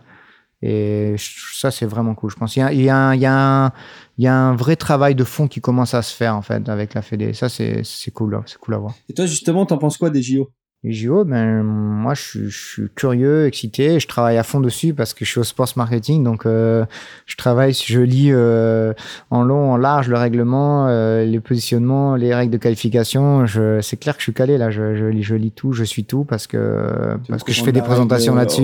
et- présume aussi. Comment T'es au courant de la règle de sponsoring euh, Ouais, ouais. qui- Rule 40, Rule 50, euh, la totale. Mais euh, T'aurais pu nous être utile à quelques émissions parce qu'on a galéré à essayer d'expliquer le système de qualif. Ouais, non, j'ai, fait un, fait un full deck euh, là-dessus pour, euh, parce que je dois en parler en interne euh, à mes boss et pour Peut-être expliquer un peu le, de quoi il s'agit justement concernant le, le sponsoring et les JO. Ah non, non, c'est top secret. non, non, c'est pas secret, mais bon. mais euh, non, mais c'est, compliqué, hein. C'est compliqué d'en parler, euh, d'expliquer comment tu te qualifies et les possibilités, probabilités. C'est compliqué, ouais. très compliqué. Ouais, ouais, ouais. avec les Panamériques, les États-Unis, le Japon qui est qualifié, qui a des places par région, par IOC, les règlements, c'est une grosse machine les Jeux Olympiques, vraiment, vraiment une grosse machine. Et sur le point de vue, enfin d'un point de vue pardon sportif, euh, Sponsoring et tout, les, les marques en gros n'ont pas le droit de communiquer euh, pendant toute la période des Jeux Olympiques, ne peut pas utiliser ou taguer ou nommer le logo euh, des Jeux Olympiques et et tout ça pendant la période et ensuite il y a des périodes aussi euh, de quelques semaines avant l'épreuve et Et après aussi. Et après aussi, par rapport aux médailles, par rapport aux victoires, et les places des logos, les tailles des logos, les produits qui sont dédiés à l'équipement euh, technique ou pas technique. Est-ce que la planche de surf va être technique, oui ou non, le board short, la combinaison. Il y a encore plein de, de questions, mais en gros, la planche et le la planche de surf serait retenue comme le comme un produit technique. Donc les surfeurs pourraient surfer euh, les Avec planches shaper. normal quoi ouais, ouais. Un peu compliqué sinon. Mais le board short ou la combinaison, euh, non. Ça ferait peut-être l'équipement de, du sponsor de, de, de l'équipe. D'accord. Ouais, en fait, c'est l'équipe euh, l'équipe de France euh, ou, ou des États-Unis est sponsorisée par une marque et t'as pas le droit d'en déroger. J'avais eu le cas avec euh, quand euh, je bossais chez O'Neill avec euh, Sébastien Toutan, un snowboarder. Et la saison en snowboard est assez courte et ça nous avait euh, ça nous avait flingué plus ou moins toute la saison sur euh, sur ce rider parce que euh, un il voulait pas se blesser avant donc il faisait pas il faisait pas beaucoup de création de contenu et après il y avait toute la période où tu pouvais pas communiquer avec lui Et, après, euh, et après voilà, la saison était terminée, donc. euh, Non, mais ça va être intéressant. Je pense. Euh, bon, le fait que ça soit au Japon, ça va pas nous mettre euh, en, en avantage pour le sport, c'est clair, en espérant par rapport aux conditions, parce que euh, voilà, le Japon, il faut qu'il y ait quand même un cyclone pour qu'ils aient des belles conditions, donc euh, ça risque d'être petit, donc euh, ça va peut-être pas donner la meilleure représentation du sport. Au moins, ils vont essuyer les plâtres pour que nous, on puisse les avoir euh, Voilà, donc, euh, la, ça la fois sera- suivante. Ouais, j'espère vraiment que. T'aurais préféré que ce 2024. soit en- sur vague artificielle? Non, non, je pense pas. Je pense que c'est mieux que ça soit sur un milieu naturel parce que le, il faut quand même respecter les, valeurs du, de ce sport qui est l'élément naturel. Et je pense que le- l'artificiel, ça serait peut-être bien en backup, par exemple, ou, ou peut-être pour euh, un round seulement, mais pas pour une compétition entièrement. Je pense que c'est pas fair play. C'est quoi C'est pas que c'est pas fair play, mais c'est juste pas, ça représente pas les valeurs du sport. En tout cas, c'est clair que ça risque de changer un peu le, le business du surf et ça va nous faire revenir euh, à ton business à toi. Donc, euh, en tant que marketing sports manager, euh, en gros, c'est toi qui fais les contrats. À quoi ça ressemble euh, un, un contrat de surfeur professionnel euh, Combien de pages euh, Est-ce qu'on, est-ce que tu, tu donnes des précisions sur le sticker, sur les obligations? Ouais, je peux donner quelques indications, rester un peu vague, mais parce que c'est quand même personnel. Mais Et différent, évidemment, d'un surfeur à un en gros, un surfeur est rémunéré. Euh, ça dépend des, des surfeurs. Certains sont rémunérés à, sur des bonus de performance, mais en général, ils ont une base, ensuite avec des incentives de performance et des obligations, clairement. Euh, Aujourd'hui, euh, beaucoup s'ajoutent des obligations euh, sur les réseaux sociaux, autant que des participations à des épreuves. Euh, après, il y a des trucs classiques comme le placement des stickers sur la planche de surf, qui est le, sticker en général, le, bout de la planche, c'est l'endroit qui compte le plus, qui est le plus vu. Donc en général, les sponsors principaux sont sur le premier tiers euh, de la planche. Et euh, voilà, ensuite beaucoup par rapport à la performance, on adapte les réseaux sociaux. Il y a aussi des bonus maintenant sur les réseaux sociaux aussi qui commencent à intégrer les contrats. Euh, et ensuite, on a aussi les obligations de, de, euh, de journées de promotion. Par exemple, que le- les marques ont le droit d'utiliser athlètes euh, X jours par an pour les photoshoots, les signings, les openings de magasins. Euh, et aussi des obligations de post sur les réseaux sociaux pour des lancements de, de, de campagnes ou de produits ou ce genre de choses où l'athlète supporte la campagne de la marque, supporte des, pro- des lancements de produits. Euh, mais tout ça se fait assez naturellement euh, et, euh, ça, se passe, plutôt bien. Il n'y a pas vraiment de, choses tordues ou malhonnêtes. Les blessures, on respecte, on, laisse des délais de récupération. Les athlètes ne perdent pas leur contrat quand ils ont une blessure de 2 mois, 3 mois, 4, six mois, même 6 mois, même 1 an. On, on les soutient au contraire. Il n'y a, pas des- y a pas des cuts de contrat des fois s'ils sont blessés trop longtemps ou on réduit la rémunération un petit peu? Nous, on l'a jamais fait. Euh, on l'a jamais Ouais, fait. ça, existe dans certaines Mais ça existe, ouais, ça existe. Ça dépend des niveaux de contrat, bien sûr. Si dans les énormes, euh, dans les, dans les contrats, mais euh, nous chez Quick, on l'a jamais fait en tous les cas. Et voilà, à peu près, c'est à peu près ça en gros. Mais euh, voilà, aujourd'hui, c'est surtout par rapport au profil du surfeur. Il y a des surfeurs qui sont très free surfeurs, où eux vont plutôt partager leur aventure, leur voyage, où nous, justement, on travaille en parallèle euh, avec l'alignement des produits qui vont porter sur la, sur la saison. Qu'est-ce qu'ils vont promouvoir, à quel moment de l'année, pour matcher vraiment ce qu'on a en magasin, ce qu'on ce qu'on lance en même temps. Et ensuite, on a les surfeurs qui sont plus euh, axés sur la compétition, où là, on aligne, euh, on aligne nos catégories de produits forts, comme les board shorts, euh, les combinaisons, et où là, ils respectent les saisons de lancement. Euh, chaque surfeur doit porter un board short à une saison et un modèle. Et c'est un, un board short par surfeur ou, ou Ouais, en généralement général. c'est le même pour tout le monde? Non, ça dépend. Ça dépend des saisons, ça dépend des produits, ou ça dépend des pushes qu'on décide, la stratégie. euh. mais en général, on essaie de dispatcher, euh, vu qu'on est quand même une board short compagnie. Le board short reste, no- reste notre, notre corps produit. Donc, on a pas mal de, on a pas mal de styles et de modèles à promouvoir. Donc, on essaie de les dispatcher par rapport au caractère de l'athlète, les couleurs qu'il aime, est-ce que, et, et voilà, ce qu'il aime porter, et, et on fait la balance. Ouais, pour être totalement transparent avec les gens qui nous écoutent, euh, ben moi je travaille aussi euh, dans la même société que toi, donc on est amené à se croiser, à, à travailler régulièrement ensemble. Et c'est vrai que euh, aujourd'hui, tu parlais de la partie sociale, elle est cruciale et indispensable et incontournable pour euh, pour les riders. Et c'est vrai qu'aujourd'hui, ben ça fait partie des objectifs euh, principaux pour eux. On les sollicite beaucoup aussi à à ce niveau-là. Est-ce que toi, tu sens qu'il y a eu des réticences et qu'il y en a encore un petit peu de la part de surfeurs du Tour pour qui l'objectif principal c'est de faire de la compète, de temps en temps, euh, ben répondre à toutes ces sollicitations de la marque? C'est pour ça que aujourd'hui, il, il faut de l'organisation, il faut de la rigueur parce que les, en général, les surfeurs dans, l'élite mondiale ont toujours euh, 3, 4, 5 sponsors. Et ces 3, 4, 5 sponsors ont beaucoup de demandes euh, en échange, quoi, tout simplement. Et, et le- les réseaux sociaux, je pense, demandent beaucoup de temps. Beaucoup, un peu de travail, mais aussi beaucoup de temps. Que il faut faire, il faut créer, il faut personnaliser, et ça demande de la communication avec euh, tous ces sponsors, des moments précis à poster, tout ce genre de choses. Donc euh, ça prend du temps et, les surfeurs n'aiment pas trop ça. Ils aiment pas rentrer dans des cases, dans des plannings euh, où eux aiment bien s'entraîner au bon moment, essayer des planches quand ils le veulent, surfer juste après la compétition, le matin tôt. Alors que là aujourd'hui, le matin tôt, ils ont peut-être euh, des choses à poster, des des choses à faire peut-être en même temps que d'aller euh, à leur série quoi. Voilà, c'est il y a plus de contraintes. Et tout à l'heure, tu nous parlais de, de Jérémy, avec qui tu dealais euh, en direct sans agent. Euh, T'as beaucoup de riders avec, euh, avec des agents ou c'est... Je dirais un tiers ont des agents aujourd'hui. Un tiers de mes riders ont des managers, des agents, ouais. clairement, ou ils travaillent dans des gros groupes comme euh, AMG, Wasserman, Octagon, tous ces, tous ces, tous ces gros groupes-là. ouais. Entre le ski, le snow, le surf, beaucoup sont dans ces groupes-là. Et l'agent, il intervient que pour la partie négociation de contrat. Le reste du temps, tu peux quand même avoir accès euh, aux athlètes en direct. Ouais, j'ai une très bonne relation parce que je vais sur quelques épreuves aussi et je les connais quand même bien. Et ils me font toujours des demandes. J'ai besoin de ci, besoin de ça. voilà. Est-ce qu'on peut parler de ci, de ça?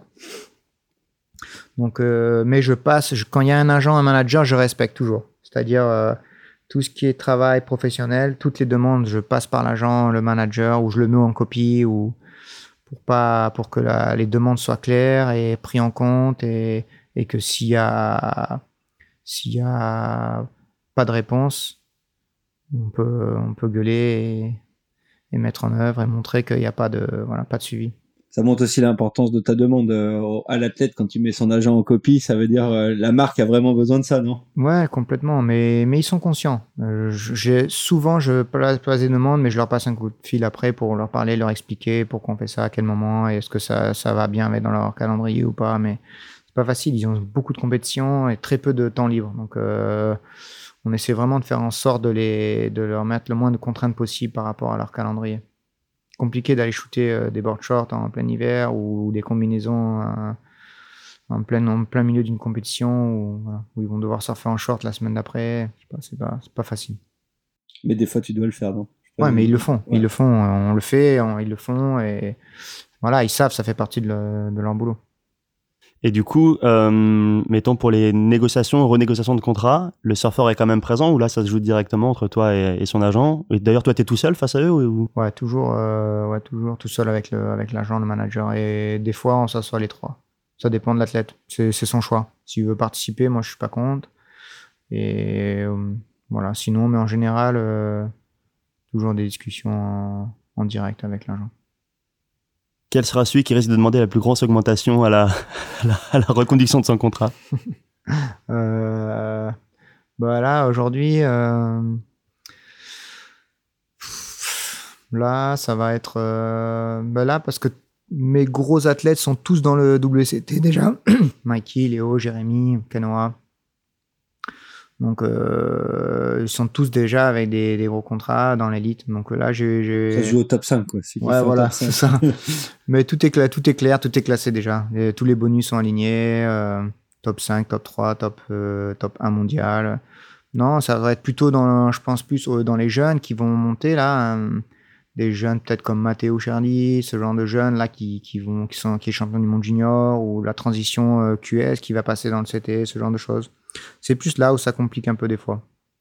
S'il n'y a pas trop d'ego, s'ils réalisent, euh, voilà l'impact parce que les, souvent les surfeurs pensent qu'ils sont qualifiés dans le CT ça y est c'est euh, ils se rêvent ils se prêtent ils pensent que c'est les superstars tout d'un coup du jour au lendemain mais aujourd'hui Il y a des surfeurs euh, non WCT qui ont plus de valeur ou autant de valeur. Ça, ça n'a plus autant d'impact que. C'est clair qu'un Chipa Wilson, par exemple, est peut-être plus influent qu'un euh, mec qui est 32e du, du CT. Voilà, exactement. Je pense que tu as utilisé vraiment le bon mot. C'est comment tu influences, quoi. C'est et voilà et comment tu es aligné avec la marque aussi. Il y a des marques, ils ont des stratégies. Comment tu peux t'aligner avec la marque euh, à laquelle tu, tu évolues, quoi. D'ailleurs, en parlant de surfeur influent, et ça a dû être un challenge dans ta carrière, toi, quand tu es arrivé euh, au, sports marketing euh, chez Quicksilver, il y a quand même eu le départ d'un certain nombre de, gros noms du, surfing, très influents. Kelly Slater, Dane Reynolds, Craig Anderson. ça a dû être difficile à gérer. Ouais, c'était vraiment vraiment vraiment euh, compliqué. Bon, Kelly, euh, je l'ai pas géré en, direct. C'était vraiment à part et euh, c'était une décision plus personnelle. Je pense qu'il avait juste fait un, besoin de faire un changement dans sa vie. Kelly, il avait besoin de faire des nouveaux objectifs, créer une marque, ça c'est une chose.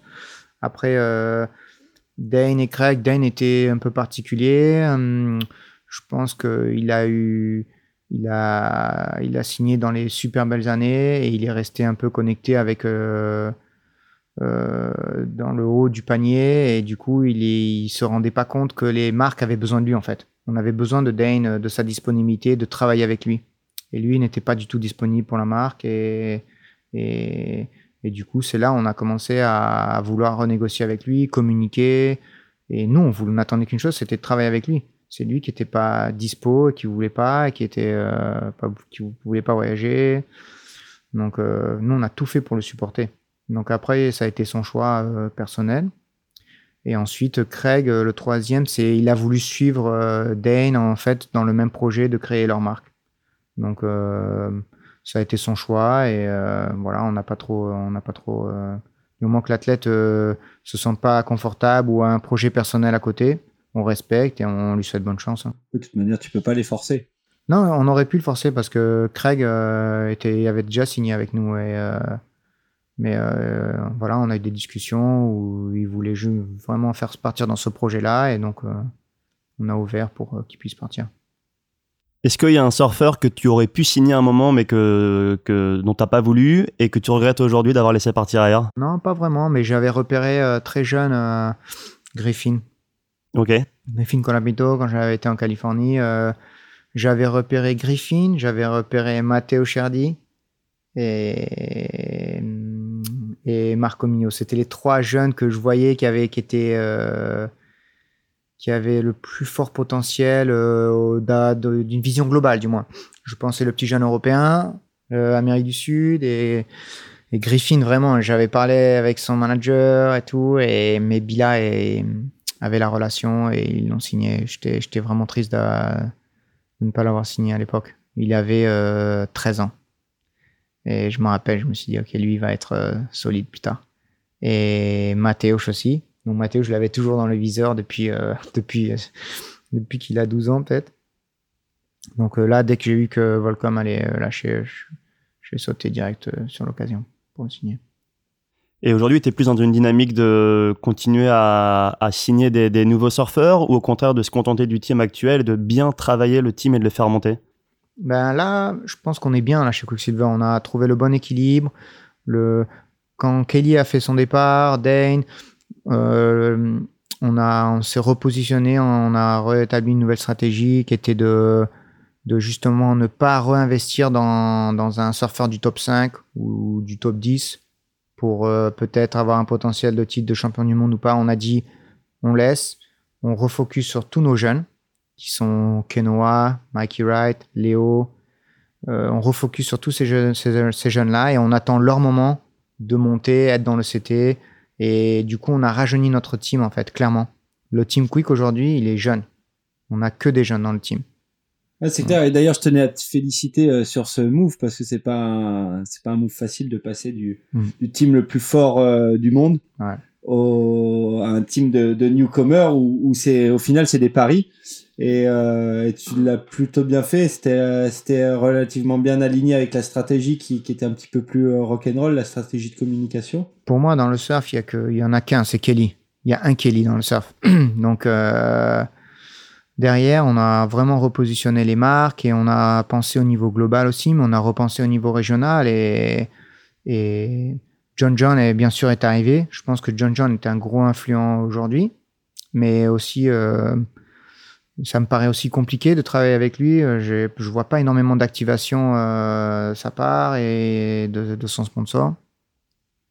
Donc je sais pas aussi. C'est, je préfère qu'on d'avoir la relation plus proche et travailler par région et avoir des bons influents dans chaque région euh, et que les justement que les, les marques sont, sont contents et les athlètes sont disponibles pour leur région pour faire des activations plutôt que d'avoir euh, le Kelly qui n'existe pas et l'utiliser dans toutes les régions euh, au global. C'est, on est voilà, on est dans une phase où je pense que le surf a besoin d'un nouveau Kelly Slater qu'il n'y a pas, n'existe pas, mais le, on a on a un John John, on a un Medina, on a on a des athlètes comme ça, mais euh, mais voilà, je pense que c'est différent aujourd'hui. On est dans un, dans un nouveau monde là où il y a eu beaucoup de changements. Donc on, nous, on s'est adapté, on a choisi notre stratégie, on l'a suivi et pour l'instant, ça marche plutôt bien. On a dit on réinvestit dans les jeunes, on focus sur les jeunes, on fait grandir les jeunes, on fait regrandir leur histoire, on raconte les histoires autour d'eux. et voilà, et on refocus, euh, on refocus dans les régions avec, euh, avec nos, nos, nos surfeurs euh, globaux. Mais la priorité, ça reste quand même d'intégrer des surfeurs qui montent et qui se qualifient. Genre, il n'y a pas la volonté de, de faire monter des surfeurs euh, via le free surf ou alors, comme euh, l'a dit Si. tout à l'heure euh, Rémi, Si. t'as des... Ouais, Car- Carrément, parce qu'on a des catégories de produits aujourd'hui qui sont axés plus sur l'aventure, le voyage et tout. Et on a des surfeurs alignés comme Kepa Acero, par exemple, qui est, qui est pour moi le, un des meilleurs euh, surfeurs, free surfeurs aventure au, au monde. Et donc non, on s'axe là-dessus. On s'axe aussi sur les grosses vagues, le Big Wave en Tour, comme Ouais. euh, avec Jamie Mitchell. On a, on, s'aligne bien sûr à tous ces sports-là pour euh, garder la communication, lier avec le corps. Mais on a des free surfers comme Koa Rothman, euh, tout ce genre-là. On, se diversifie, c'est sûr. Mais euh, on n'a pas tout notre focus sur les surfeurs du WCT. Ça, c'est sûr que non. On a les, les surfeurs globaux du WCT, les futurs potentiels qui peuvent y monter, les plus jeunes dans lesquels on investit pour leur donner les moyens d'y arriver aussi. Ce qui n'est pas évident aujourd'hui parce qu'il faut donner des retours quand même sur tous les athlètes et, et d'investir sur les jeunes de 13, entre 13 et 16 ans. C'est compliqué de justifier l'investissement. C'est compliqué, mais il faut le faire. On doit, on doit se sentir euh, responsable de le faire pour le futur du sport.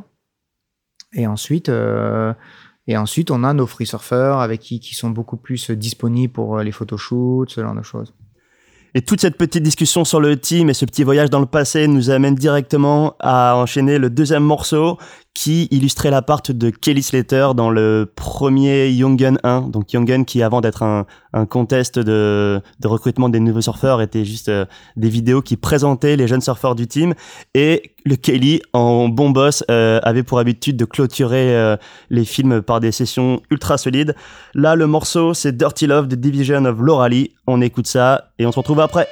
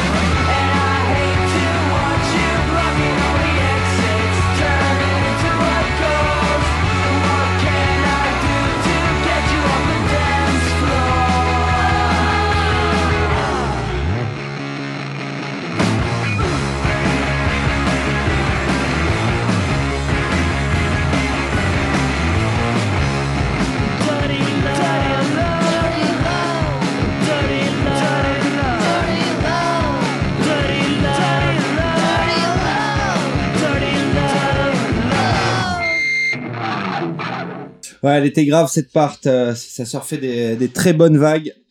Euh, D'ailleurs, toi, au niveau surf, t'en es où? T'arrives quand même à te mettre des sessions avec euh, ton emploi du temps hyper chargé? Ouais, quand même, j'essaie toujours de me libérer, quand il y a vraiment des, belles prévisions. Moi, je voyage pas trop, en fait, vu que qu'on a des team managers dans chaque région et Belly est sur les, épreuves mondiales. Coup, j'ai pas trop besoin de voyager. Je suis plutôt en- au bureau, en interne et à faire le lien. Donc, quand il y a une bonne session, j'essaie vraiment de me libérer. Et euh, non, j'ai toujours autant de passion. J'apprécie toujours autant de surfer, voire plus, vu que quand t'es euh, quand t'es un peu euh, serré dans le plat du temps, t'apprécies plus quoi. Et euh, tu progresses encore? Non, je pense pas. Je dois régresser sûrement, mais c'est plutôt, c'est juste le côté physique qui est difficile d'être assis au bureau toute la journée. euh, t'es- le soir en rentrant, t'es super fatigué, tu t'as plus trop d'énergie pour euh, t'entraîner, tu fais plus trop d'étirements.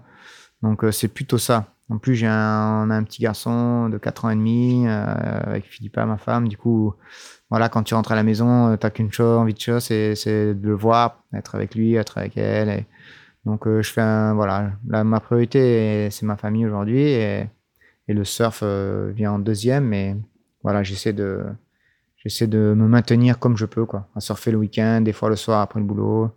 Alors justement, j'ai une question par rapport à ça. C'est une très bonne nouvelle pour tous les employés de Quick qui ont l'habitude d'aller surfer entre midi et deux, mais pourquoi tu surfes jamais dans le coin?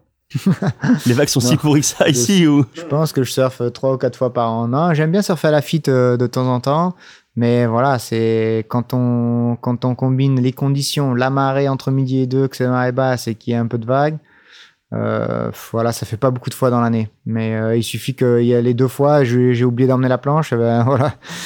Et après, euh, non, en fait, au bureau, j'aime bien euh, j'aime bien les déjeuners du bureau avec avec les potes parce qu'il y a vraiment un bon groupe et et voilà, non, j'aime bien, je préfère euh, ce moment-là d'aller bouffer, de décompresser, rigoler, discuter, plutôt que peut-être aller surfer 3-4 vagues euh, par là, rapide. En fait, je déteste surfer avec la montre.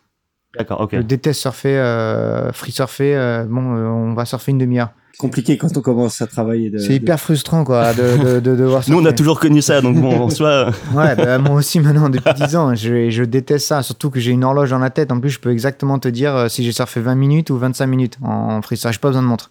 ça c'est Je le passé de en- compétiteur qui, euh, qui- Ouais, je, je sais exactement euh, entre 25 et 30 minutes, je te le dis euh, sans, sans avoir de montre.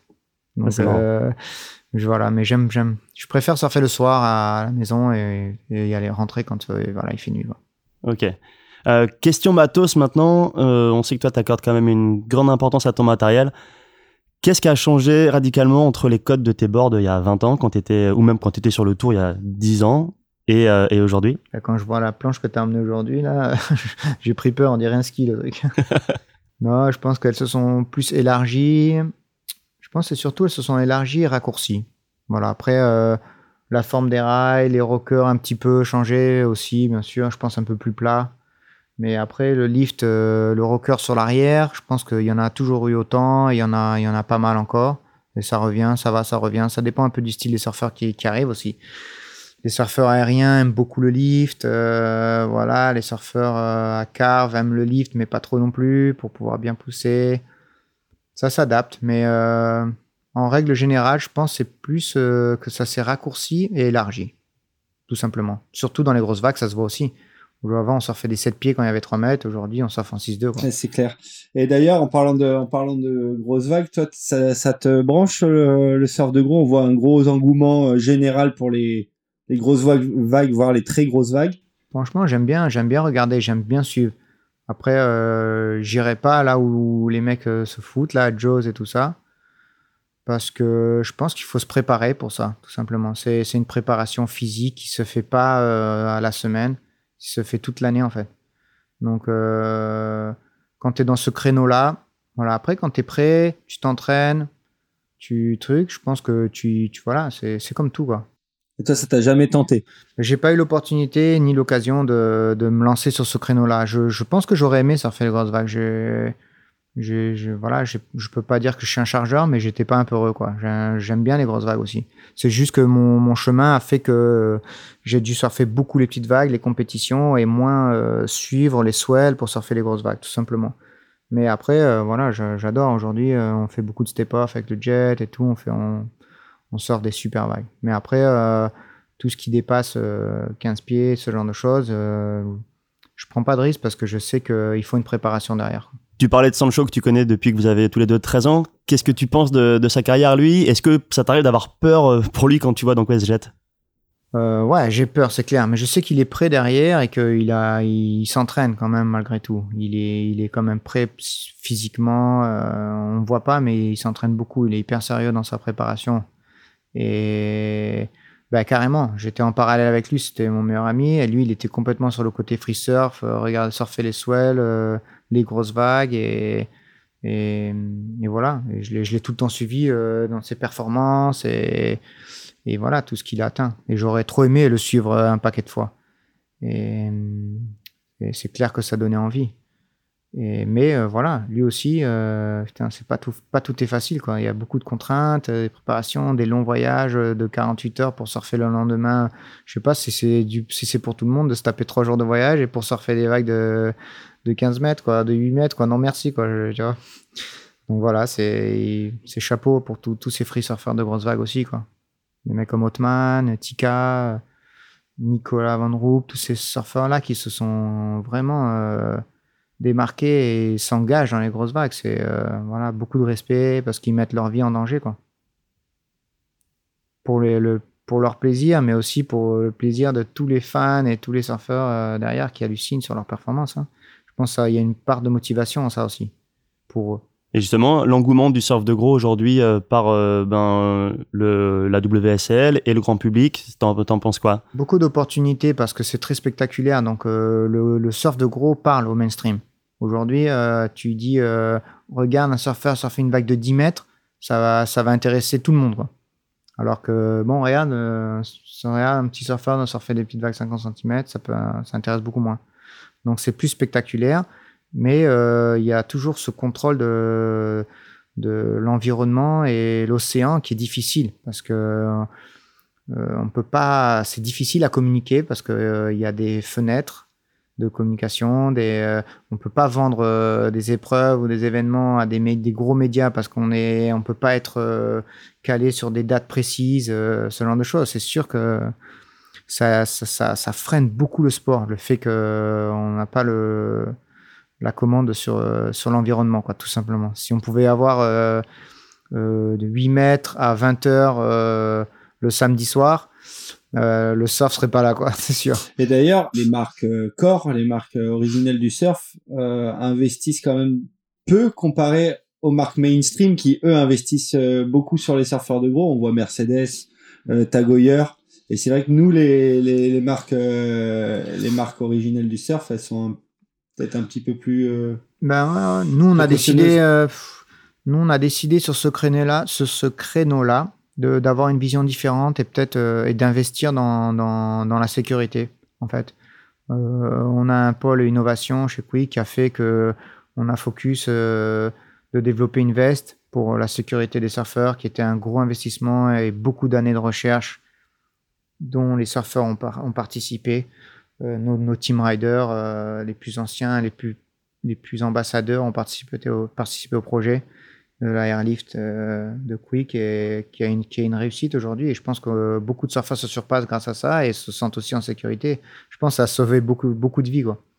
Mais derrière ça, il faut que la communication suive derrière et qu'on doit quand même prendre conscience qu'il faut s'entraîner pour surfer des grands Il faut être prêt on peut pas tout reposer sur une veste ou sur un, sur un impact, euh, une veste impact. Il faut être prêt physiquement euh, dès que les vagues dépassent 3 euh, mètres. T'en mets une des fois? Ouais, complètement. Et même des fois, quand c'est pas très gros, des fois je la porte, comme des fois, ça dépend comment je me sens aussi physiquement, si je suis fatigué ou, ou, le danger tout simplement. Si je sais qu'il y a un endroit où je peux perdre ma planche et je peux me retrouver à nager pendant une heure pour revenir au bord, je vais pas prendre de risque, je vais la mettre. Parce que je me dis, pourquoi prendre ce risque-là? Autant avoir mettre toutes les chances de son côté. C'est, on n'est jamais à l'abri de ce qui peut arriver. Ou un coup sous l'eau, un coup de planche sous l'eau, euh, tu te, bon, si t'es deux ou trois, ça va. Tu fais du step-off en jet ski, tu sais que truc, il faut juste un truc qui te remonte un peu à la, surface. Avec une grosse combi, ça te suffit en général. Donc on met très peu de veste euh, en step-off, mais quand tu pars à la rame, euh, que ce soit à la nord ou ou par là. Je pense que des fois, c'est il suffit que tu pètes ton leash. Euh, T'as pas envie de, de, te mettre une galère euh, à nager pendant trois quarts d'heure euh, sans support. Quoi. Et du coup, est-ce que tu as. Euh, on a une rubrique euh, récurrente dans l'émission qui est le coup de pression, dans laquelle les surfeurs nous racontent leur, leurs histoires de surf les plus flippantes. T'en as une justement en particulier à, à nous raconter? Euh, Non, mais une des plus vénères que j'ai eues, je pense, c'est celle à Seuna Chopo. C'était un jour où il y avait huit pieds, un, un bon, bon Chopo. C'était les premières années où on allait et coucher du soleil. Et je sais pas pourquoi, mais à Chopo, il y a toujours une série qui arrive euh, fin de journée, la nuit, qui fait le double ou le triple en taille. Je sais pas pourquoi, d'où elle vient, d'où elle arrive. Et je me rappelais euh, toute ma vie, j'ai pris la première de la série, elle devait faire euh, un petit 3 mètres, 2 mètres 50, 3 mètres, petit 6 pieds, 8 pieds. Et je suis pas sorti du tube et en sortant, j'ai levé la tête et j'ai vu un truc arriver. Je pense, je, j'avais jamais vu ça de ma vie, je crois. un monstre de, de 15 pieds ouest qui est sorti de je sais pas d'où et du coup, euh, j'ai pris la première dans la gueule, mais j'ai pas fini dans le lagon. Et j'ai fini en fait de l'autre côté, sur la droite de Chopo. Donc, là, il n'y a pas d'eau du tout. Ouais, je suis pas passé dans le lagon. En fait, normalement, tu passes dans le ouais, lagon. Ouais, mais ouais. comme j'étais peut-être vers la fin de la vague, de ma première vague, du coup, je me suis retrouvé à l'impact sur le riff de la droite de l'autre côté de Chopo.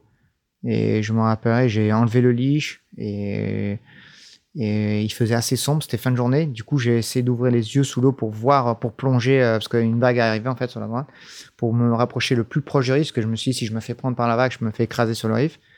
Et là, j'ai ouvert les yeux, mais je voyais pas très bien, c'était sombre, et j'ai nagé, nagé, j'ai touché le riff, et je me suis presque tenu, j'ai senti toute la vague qui m'a, qui est passée dans mon dos, et, et j'ai réussi à passer par derrière. Et derrière, il y en avait une autre, mais plus petite, et là, j'ai nagé jusqu'au bateau. Mais je me rappelle, j'avais un peu du sang dans le nez, un peu, j'avais, je m'étais fait vraiment, vraiment peur parce que j'avais bouffé sur la première. Pff, ouais.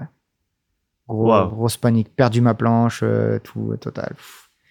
Bon, après, je suis monté sur le bateau, euh, j'étais calme quoi, toute la soirée. J'ai vraiment eu peur. T'as beaucoup de pression. Ouais, ouais, ouais. Ouais, il n'y avait pas tous les jet skis à l'époque euh, qui faisaient la sécurité et tout. Quoi. Là, il y avait trois personnes dans le bateau. je serais parti sur la droite, sur le riz, je pense que personne m'aurait vu. Quoi. Ouais, c'était chaud.